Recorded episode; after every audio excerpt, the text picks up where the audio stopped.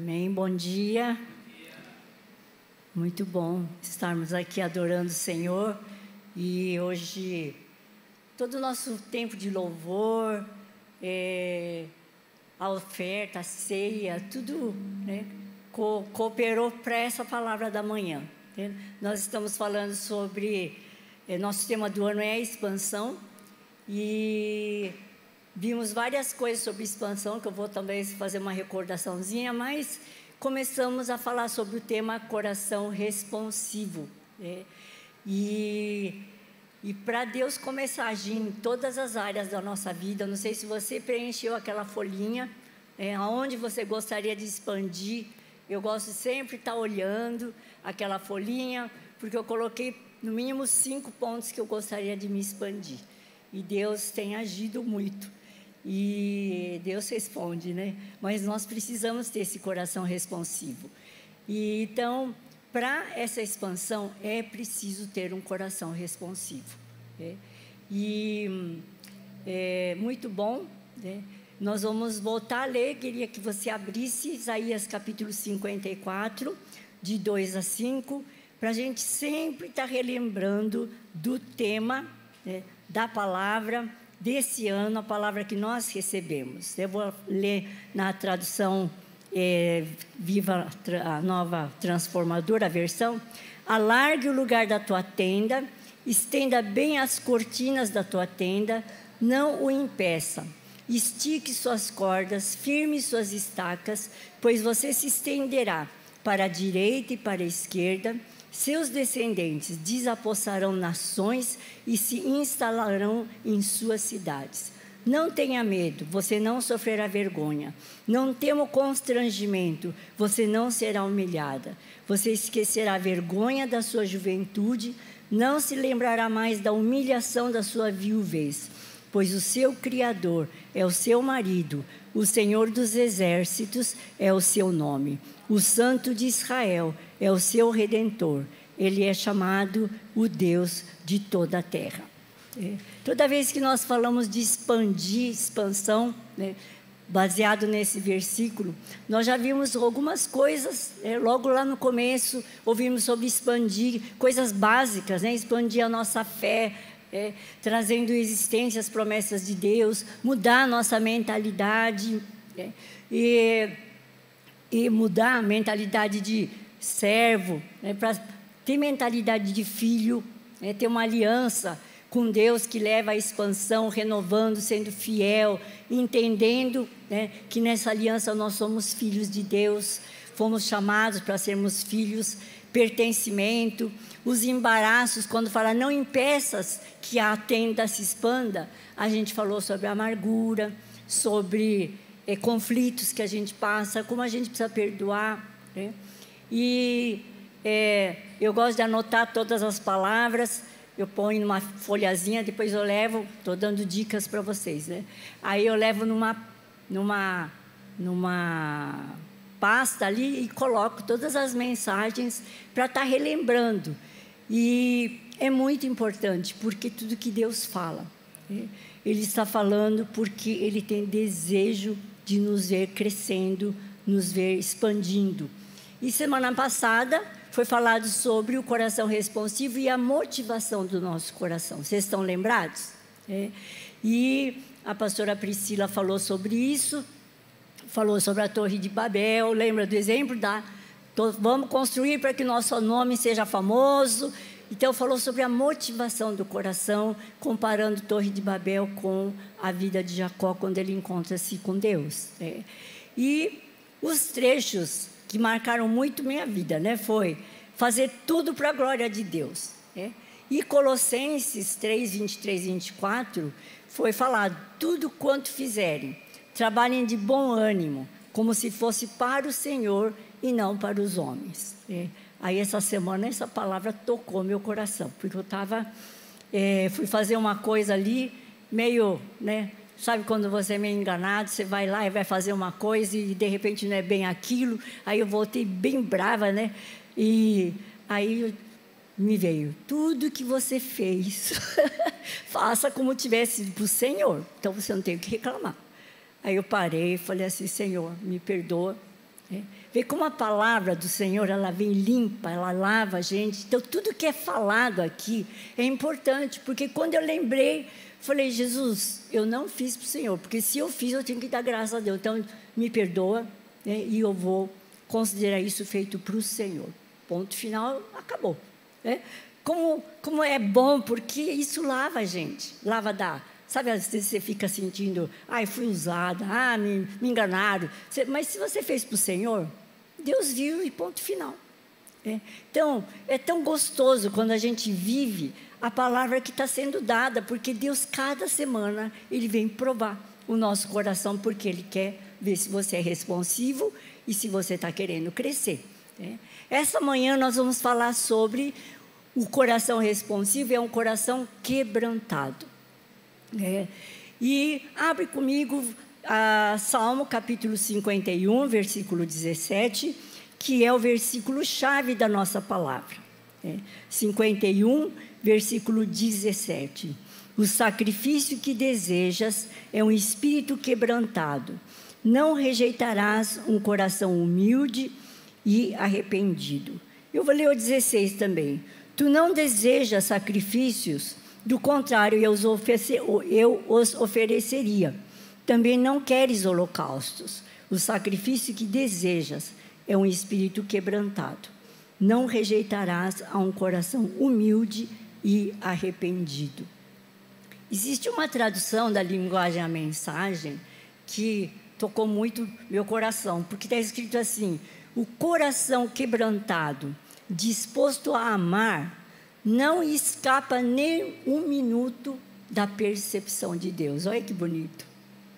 Quer dizer, se você está com o coração quebrantado e disposto a amar a Deus, ele diz: nem por um minuto Deus deixa de perceber você.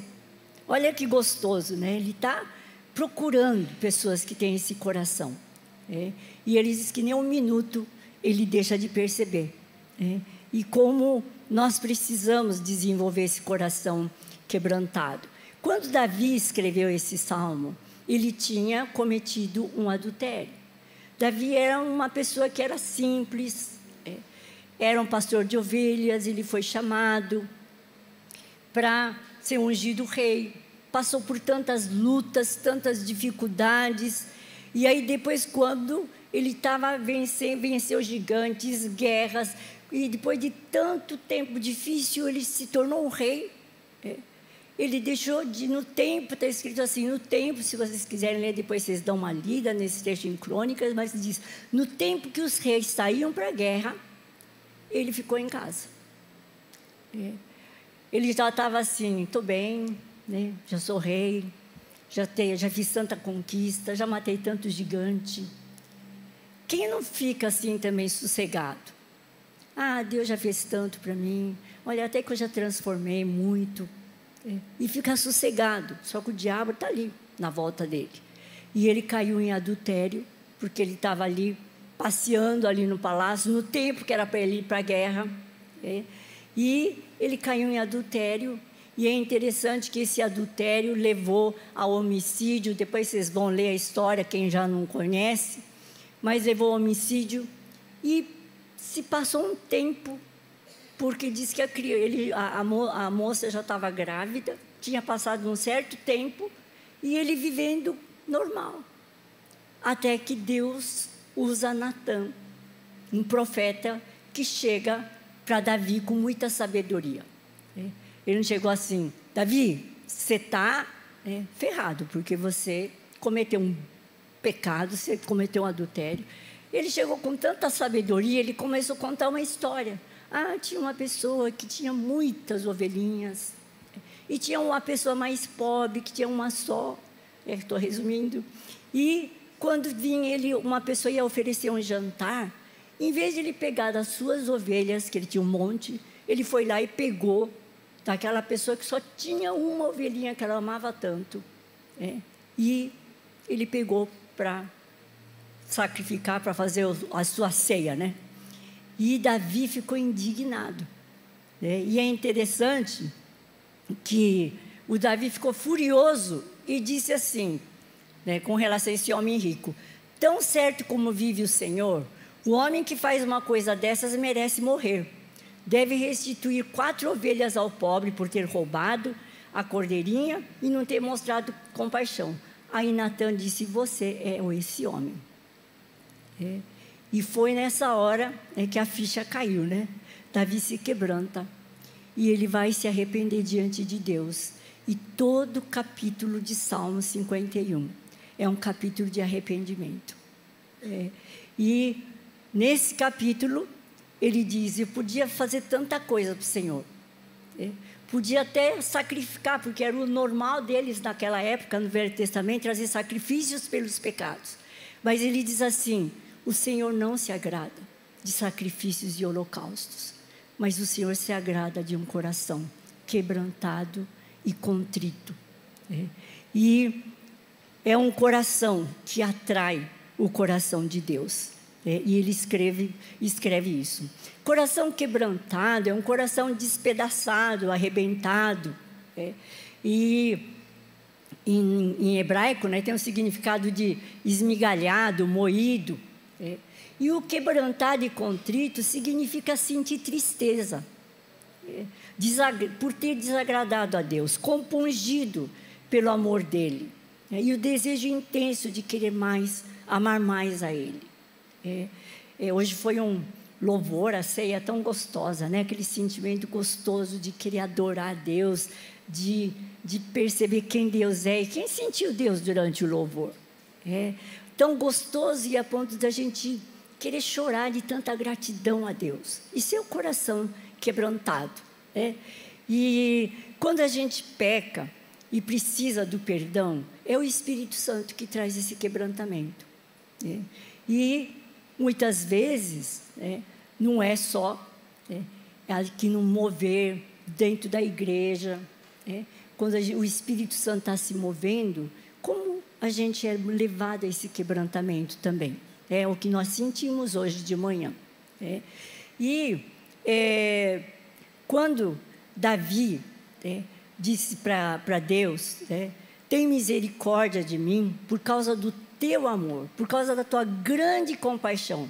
Ele apaga as manchas da minha rebeldia, lava-me da minha culpa, purifica do meu pecado. E disse: O pecado me persegue o tempo todo, eu pequei contra ti. Então, ele estava com o coração é, bem arrependido. É, e é um coração que agrada a Deus, é um coração que a gente deveria e deve manter todos os dias. É, é, o que acontece né, quando a gente tem o contrário do coração quebrantado? A gente fala que é um coração endurecido, é, e é o oposto. É ensoberbecido, né, cheio de si, independente. É, a pessoa se torna insensível, é, orgulhoso, crítico, independente. É, esqueceu de que a gente era filho, é filho de Deus. É, se torna independente, né, não usufrui da graça de Deus e até vive como escravo, né, como a pastora Priscila falou. É. E nós ficamos contaminados pela religiosidade. Isso é o coração endurecido. É. E não é muito difícil a gente ser contaminado por esse espírito. É. Tem um livro que eu já falei para vocês uma vez também, mas é do Alcione Emerick, que ele fala sobre contaminação espiritual. E ele começou a escrever o livro e ele disse assim: Eu percebi que, de repente, eu tinha me tornado legalista, rígido, exigente. Agora você faz uma, uma, um diagnóstico seu, vê se você tem algum desses sintomas. Né? Legalista, rígido, exigente, orgulhoso, com orgulho espiritual distante das pessoas, com ira, impaciência, insensível às pessoas, cruel, duro nas mensagens, com hipocrisia e vida de aparência. Muita coisa, né? Mas ele estava comentando de como ele se viu. E aí ele começa a falar da religiosidade. É um livro que, se você puder, leia, é muito bom, chama Contaminação Espiritual. É? E ele se viu sem misericórdia, justiça, é? e que tinha uma aparência de cristão, visto pelos outros, mas ele estava buscando elogios, é, buscando, fazendo julgamentos sem amor. Isso é muito comum para a gente. É? E nós devemos constantemente estar avaliando. É? É, eu gosto sempre de voltar, quando eu estou no tempo com Deus, eu gosto sempre de voltar àquilo que eu era e o que, que Jesus fez por mim. E o momento da ceia é esse momento, é onde a gente relembra aonde eu estava sem Jesus. É. Quem já leu meu livro Deus faz infinitamente mais, né?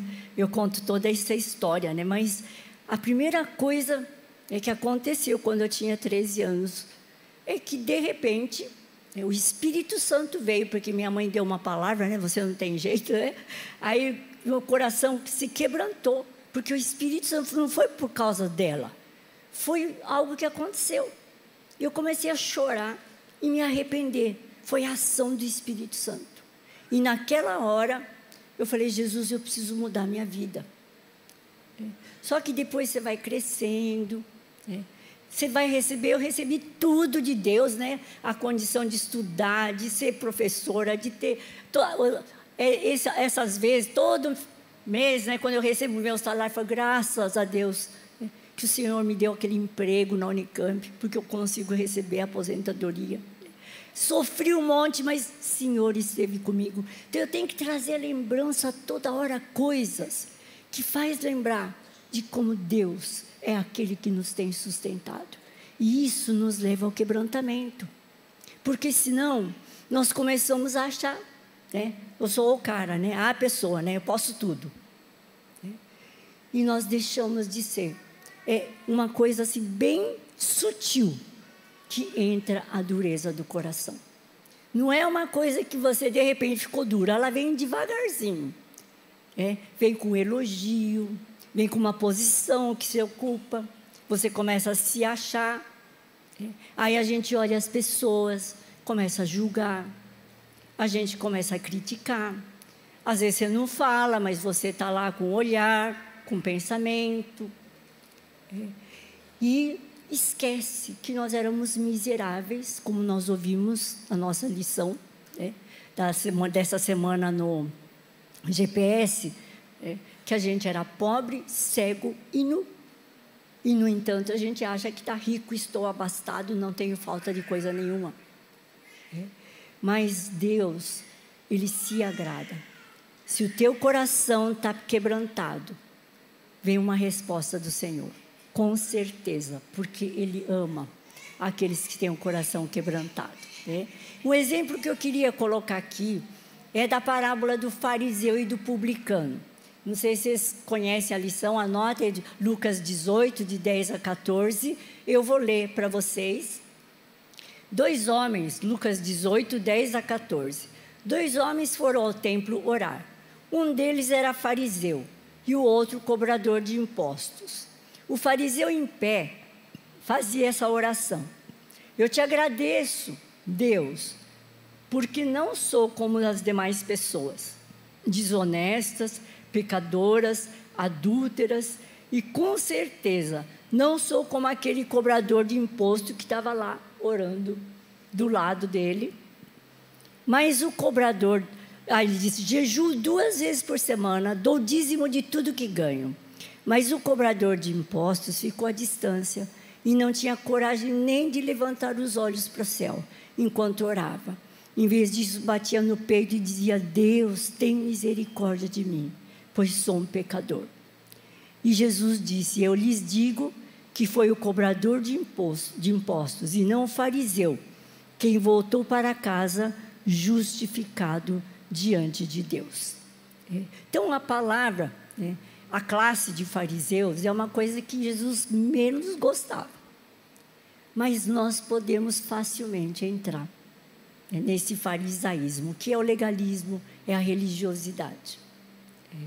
E nós precisamos tomar cuidado é, para estar sempre, para Deus sempre, crie em mim um coração quebrantado. Cria em mim esse coração contrito e quebrantado, sensível para Deus. É. Outra coisa que aconteceu né? Já aconteceu numa sinagoga, né? Então, os fariseus estavam ali, eles guardavam o sábado, e apareceu uma mulher que estava encurvada.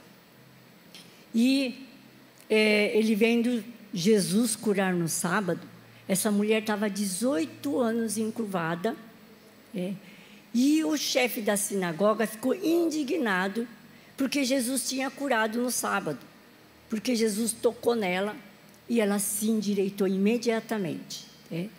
E aí eles, é, é, o chefe da sinagoga disse para Jesus: Olha, tem seis dias para trabalhar. Venham nesses dias para serem curados, e não no sábado, dizendo para o povo, né? E Jesus respondeu: Hipócritas, todos vocês trabalham no sábado. Vocês não desamarram no sábado o jumento, o boi, né? e levam ali para tomar água? Esta mulher, uma filha de Abraão, quer dizer que ela era cristã ela estava lá, cristã não, ela era né, da religião dos judeus, estava lá na sinagoga, foi mantida presa por Satanás durante 18 anos. Não deveria ela ser liberta, mesmo que seja no sábado? Vamos voltar lá. Aquela mulher fazia 18 anos, estava encurvada.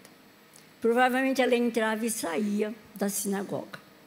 Então vamos imaginar que ela é uma ovelha que estava dentro da casa do Senhor. E os fariseus não estavam preocupados em curá-la. Não estavam nem preocupados. Jesus disse: ela é uma filha de Abraão, dizendo: ela é uma crente. Só que ela teve um problema aí, está doente. E eu preciso soltar essa mulher. E os fariseus estavam criticando. Porque eles não estavam vendo o milagre sabe, a misericórdia. Acho que eles olhavam, ah, lá vem de novo aquela mulher. E demora para andar, atrapalha. É. Ai, senta torto na cadeira. Mas não estava com o coração, Jesus, eu quero. É Deus, vem curar essa mulher. Ou Deus me usa para ser, para ser um instrumento de cura. Porque ela era uma filha de Abraão, está dizendo a palavra, ela era uma pessoa que conhecia Deus, estava lá na sinagoga mas eles estavam preocupados com guardar o sábado, guardar as leis e tinham perdido a misericórdia. E Jesus chama a atenção deles e diz assim: Quero que vocês demonstrem misericórdia e não ofereçam sacrifícios. É. Então, quando nós falamos de ter o coração quebrantado, responsivo, é, o coração sem quebrantamento afeta na nossa vida com Deus, porque impede Deus de agir. É. E a gente fica enganado, como estava enganada a igreja de Laodiceia. É.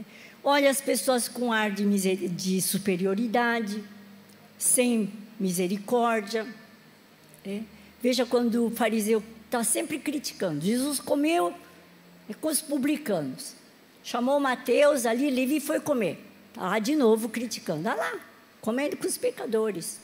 Nós não, nós não, não nos misturamos. É? Então nós somos melhores. É? E afeta a vida da pessoa, porque contamina, fica religioso e a contaminação ela influencia as pessoas. É? Jesus fala do fermento dos fariseus. É o fermento da hipocrisia, do orgulho, porque ele acaba contaminando? As pessoas que estão em volta e nós precisamos limpar é, a casa do Senhor com o nosso coração quebrantado. É. Qual é o resultado do coração quebrantado? Coloquei três pontos aqui. Deus habita junto deles e traz vida ao coração deles. É, Isaías 57, 15, você pode anotar, porque assim diz o alto e sublime que habita a eternidade, o qual tem o nome de santo. Habito no lugar alto e santo lugar, mas habito também com contrito e abatido de espírito, para vivificar o espírito dos abatidos e vivificar o coração dos contritos. Então, você quer ter vida? Seja quebrantado, porque ele vem para vivificar o espírito de quem está quebrantado. Segundo ponto, Deus olha para esses. Isaías 66, 2 diz: Porque a minha mão fez todas essas coisas e todas vieram a existir, diz o Senhor. Presta atenção agora Mas o homem para quem olharei é esse, o aflito e abatido de espírito e que treme da minha palavra. Se você hoje está quebrantado, pode estar tá certo, Jesus está olhando para você. Ele está olhando. E está olhando com muito amor. É.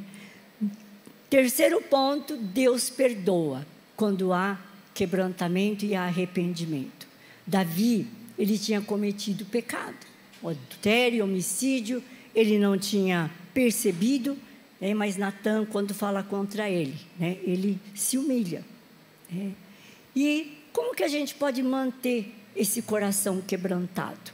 É, uma das coisas é, é sempre lembrar, Jesus, onde eu estaria se eu não tivesse conhecido o Senhor? eu tenho certeza de onde eu estaria. É, eu lembro que uma vez eu estava. É, já, eu era criança ainda, adolescente, mas eu tinha entregado minha vida para Jesus e tinha ido num retiro e ouvi falar sobre salvação. Aí eu voltei em casa e falei para o meu pai assim: meu pai falou, como foi? Eu falei assim: ah, foi só sobre salvação. Eu queria tanto mais, olha, tão espiritual, né? Aí eu entrei no quarto, gente. E eu tive uma visão, foi a primeira vez que eu tive visão. Eu tive uma visão minha. Eu estava com roupa de prisioneira, de cadeia mesmo. E Jesus disse: Sabe onde você estaria se eu não tivesse a salvação? Não desvalorize nunca a salvação. Gente, eu tremia, porque aquilo ali foi a primeira vez que eu tive uma visão. E foi uma lição para mim, porque nunca desvalorize a obra de Jesus. Ele deu a vida por nós. Sabe, todo momento é dia de você se curvar e falar: Senhor, eu preciso do Senhor. E o outro, para finalizar, o coração quebrantado traz avivamento. É. Eu gosto de ler, eu sempre tenho esse livrinho aqui, não sei nem se vocês vão encontrar um dia na internet, né? Porque eu acho que eu comprei isso aqui em 85, né? Mas eu sempre ando com ele. Sabe por quê? Quando meu coração fica endurecido, eu pego esse livro. Porque Charles Finney foi um avivalista. E ele disse quando enche, eu não ia pregar sem me encher do Espírito Santo. E ele conta que um dia ele entrou numa fábrica de manufatura e ele entrou e as mulheres estavam olhando, que trabalhando, trabalhando, olhando com desprezo, um desdém. E ele simplesmente olhou, começou a olhar e o Espírito desceu ali naquele lugar as mulheres começaram a chorar, largaram todos, começaram a se arrepender. Houve um quebrantamento que tiveram que parar a fábrica, a cidade foi parada. Né? E aí eu lembrei né, do que Deus fez nesses dias em Asbury, em Kentucky. Vocês lembram? Todo mundo ouviu. Agora vocês vão ver um monte de gente fazendo comentário. Ai, aquilo não é avivamento. Isso parece o quê? O fariseu. Em vez de se alegrar que Deus veio ali naquele lugar, trouxe um quebrantamento, um choro. Eu vi né, vídeos de pessoas de, arrebentadas no chão, chorando, se quebrantando. E pessoas falam, ah, isso não é avivamento, avivamento é a gente pular e cantar, é. Sabe, o fariseu. E se nós queremos um avivamento nessa nação, nessa igreja, Deus quer um coração quebrantado. É? E é, eu vou ler a, a Bíblia, a mensagem diz: Você, quando está escrito, você estenderá para a direita e esquerda. Na Bíblia, a versão mensagem está escrito assim: Você vai precisar de bastante espaço para a sua família em crescimento. Nós não vamos precisar? Amém. Vai expandir aqui. Você vai tomar posse de nações inteiras e repovoar as cidades abandonadas. Gente, Deus vai fazer um grande avivamento mas começa com o nosso coração.